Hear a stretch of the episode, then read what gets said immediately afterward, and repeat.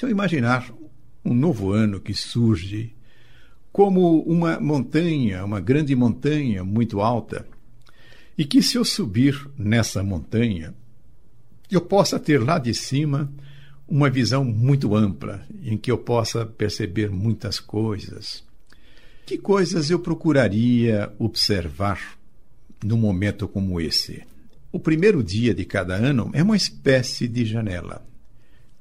Na realidade, duas janelas. Uma delas que permite que nós possamos lançar o nosso olhar para o passado, aonde podemos registrar as nossas recordações. Mas há uma outra janela que permite olharmos para frente, para o futuro, por aquilo que está por vir nos 365 dias, que começa agora com o dia 1 de janeiro, como também aqueles dias que virão na sucessão dos anos. Vamos nos debruçar na janela que permite nós observarmos o passado. Às vezes nós percebemos uma recomendação que não é conveniente nós vivermos no passado. Ora, essa afirmação deixa de ter propósito porque não há como viver no passado. O passado se foi. O mais adequado, nós entendemos que no presente, que é aqui onde nós estamos agora, podemos recordar de coisas do passado. Agora, recordar coisas do passado não significa viver o passado. Entretanto, a recordação do passado pode ter um impacto a respeito daquilo que é o nosso presente, como também pode ter um impacto em relação àquilo que vai acontecer em nosso futuro. Quem sabe a recomendação para viver no passado é para que não fiquemos exclusivamente nas recordações do passado. Usemos também com frequência a outra janela, que é aquela que nos remete para o futuro. Dessa maneira, eu entendo que o equilíbrio vai estar que nós façamos observações que sejam convenientes, tanto quando nós estamos olhando pela janela do passado, quanto quando estivermos olhando pela janela do futuro. Em relação ao passado, as experiências que nós acumulamos ao longo de nossa vida, e essa vida tem outros desdobramentos em vidas anteriores, e foram muitas, é um patrimônio extremamente rico que nós temos, que são as nossas recordações. O que nós precisamos verificar é como é que nós lidamos com as nossas recordações. Quando elas nos levam para registrar situações que nos foram agradáveis, que nós ficamos satisfeitos, felizes, aí não existe muita dificuldade a respeito de como lidar com isso. No geral, a dificuldade acaba se estabelecendo quando estamos encarando aquelas experiências que não foram confortáveis, que podem até ter sido difíceis. Como é que nós devemos fazer em relação a essas experiências? Devemos simplesmente nos ausentar de suas recordações, porque elas nos causam sofrimento, ou precisamos aprender a lidar com elas, de tal forma que possamos ter ainda no presente o benefício de tudo aquilo que aconteceu em nosso passado. Esta é a posição. Precisamos aprender, encararmos aquilo que acontece à nossa volta. Podemos começar com esse treinamento, inclusive no próprio presente. Como é que nós recebemos aquilo que está vindo do mundo para nós? que são as experiências, são os estímulos, são as coisas que nós percebemos. Quando nós temos uma visão correta a respeito de que as dificuldades sempre são lições preciosas que nós temos na vida, e essa colocação não é simplesmente para consolar, o ensinamento correto é esse. Quando nós estamos diante de uma situação em que não passamos de ano na escola e voltamos no ano seguinte para recuperarmos aquilo que não aprendemos, para adquirirmos o conhecimento necessário para irmos adiante, o que, que está acontecendo? É uma lição que continua a se estabelecer, é uma nova oportunidade que nós estamos tendo. Assim, as dificuldades podem e sempre representam uma nova oportunidade, ou podem ser oriundas de novas propostas que nós estamos lançando em nossa vida.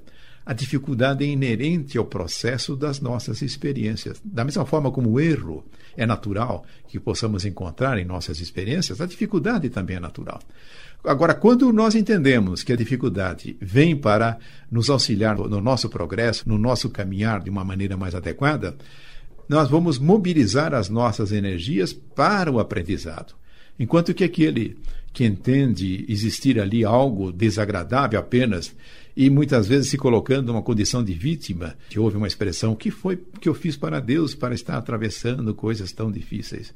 Mas quando nós percebemos que a superação das dificuldades é a grande lição da vida, nós vamos constatando que, na medida em que nós vamos superando as dificuldades, elas vão rareando porque nós vamos ganhando uma capacidade adicional. Mas voltando ainda às recordações do passado que têm essas características.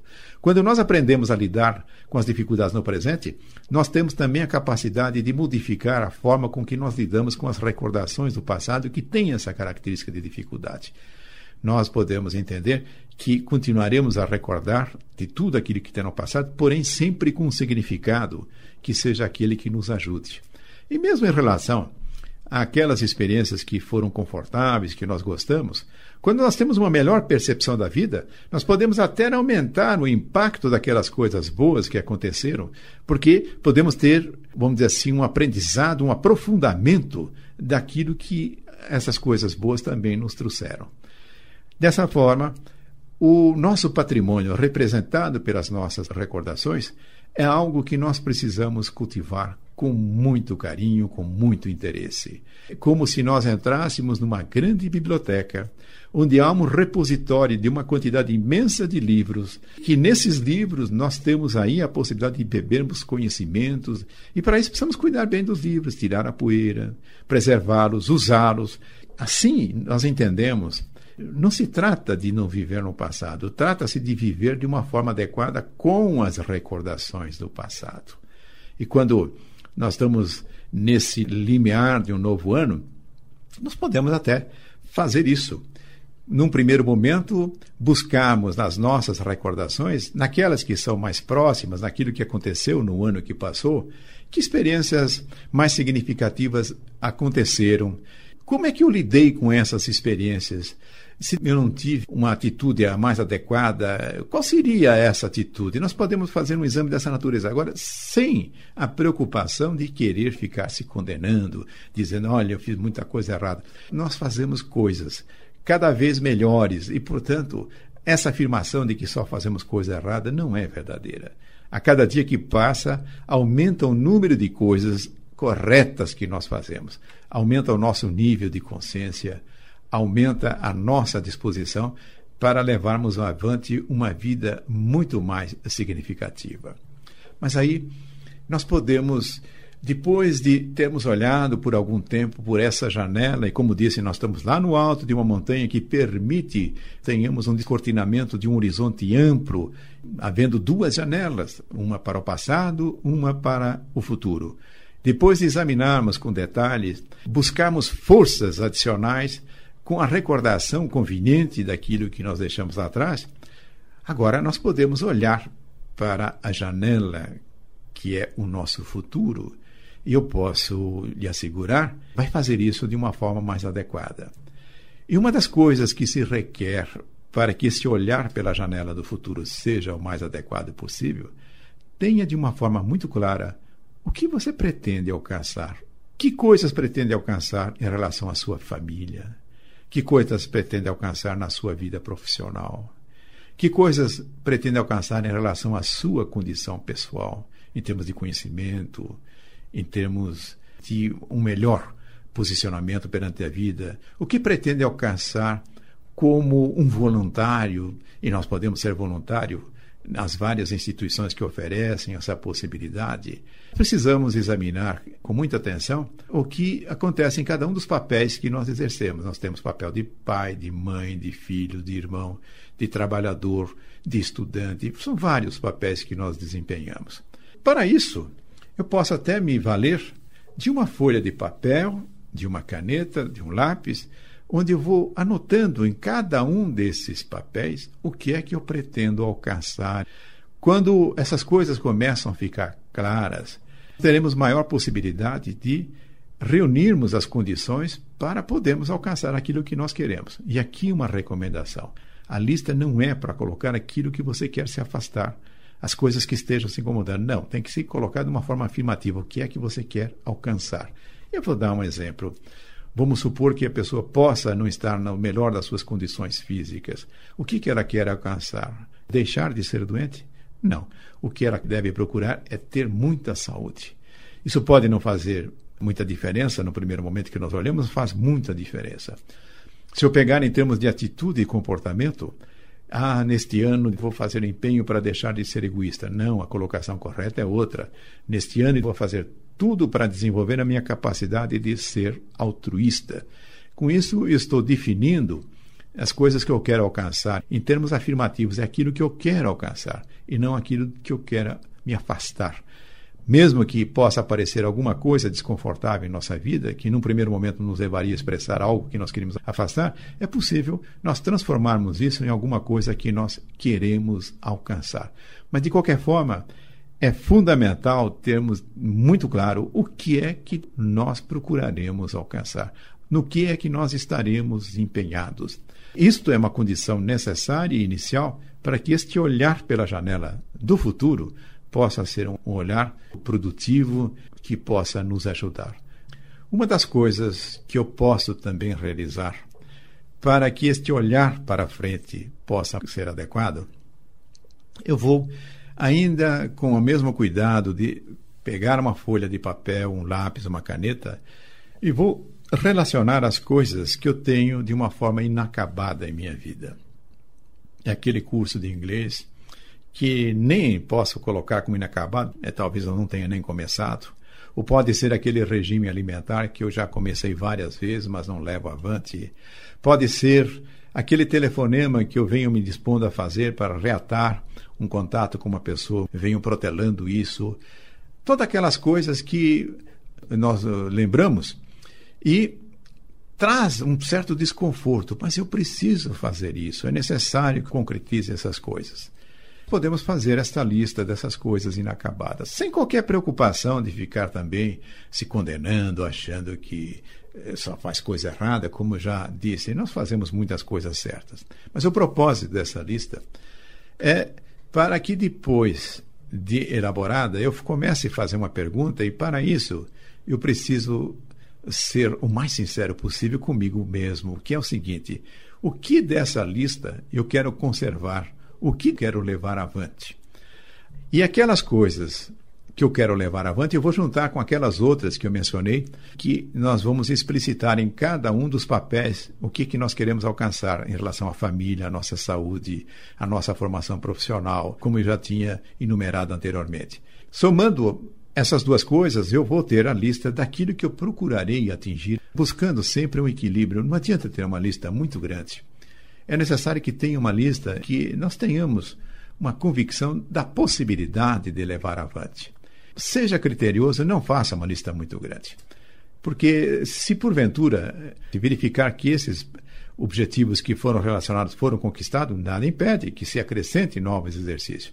Agora, quando nós estabelecemos uma carga muito grande de objetivos, a tendência é não conseguirmos fazer e daí vem o desânimo e começamos a entender que estamos fracassando na obtenção daquilo que nós estamos precisando.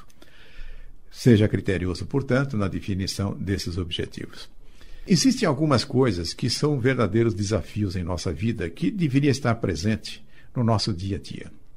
E o desafio que eu vou explicitar aqui é: exercite a capacidade de fazer que nos relacionamentos você tenha cada vez mais sucesso. Para isso, é necessário que tenha uma atitude favorável em relação às pessoas com as quais se relaciona.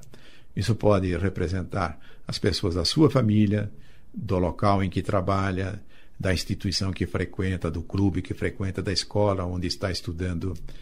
Para isso é necessário que nós assumamos a responsabilidade, nós podemos fazer as coisas que venham a melhorar o relacionamento com todas as pessoas.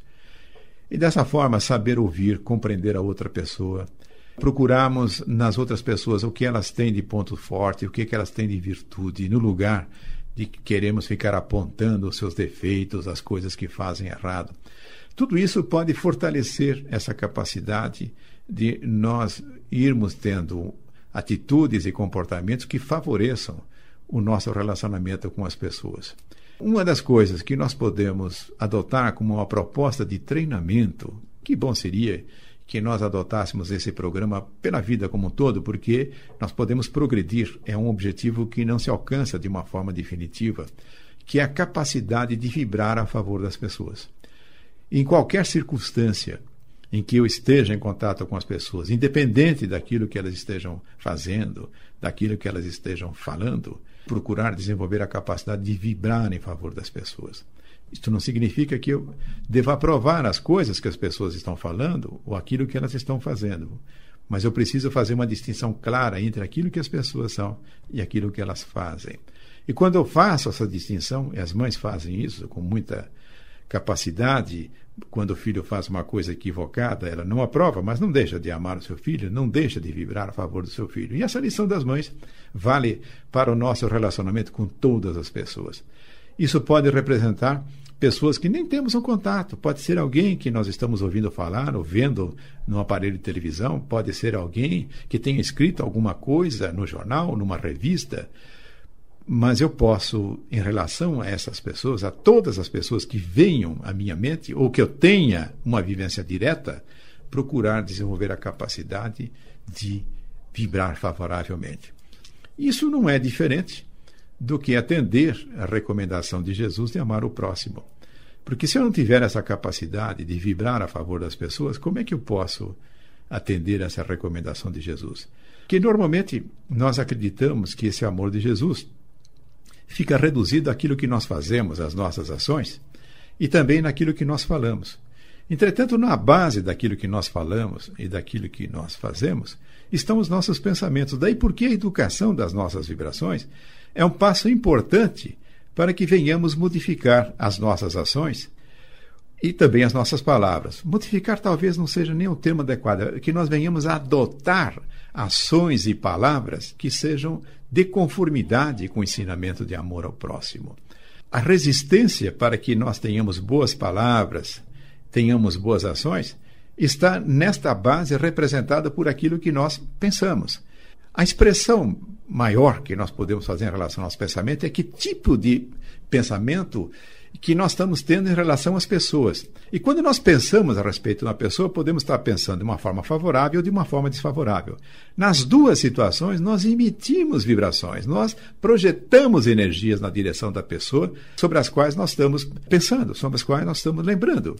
Ora, se porventura eu não perceber isso, posso entender que não tem a menor importância se eu esteja vibrando favorável ou desfavorável da pessoa. Tem muita importância, porque aí eu preciso considerar também uma lei fundamental da vida, que é a lei da semeadura, que nós colhemos aquilo que nós semeamos. Isso vale para os nossos atos, isso vale também para as nossas palavras, mas vale especialmente também por aquilo que nós pensamos. E já que nós queremos uma boa colheita e esperamos ter essa boa colheita daqui para frente, nós vamos treinar essa capacidade. Nós vamos procurar desenvolver essa capacidade de envolvermos sempre as pessoas no melhor das nossas vibrações, desejando todos os anos que estão por vir. Muito sucesso, muita paz, muita felicidade.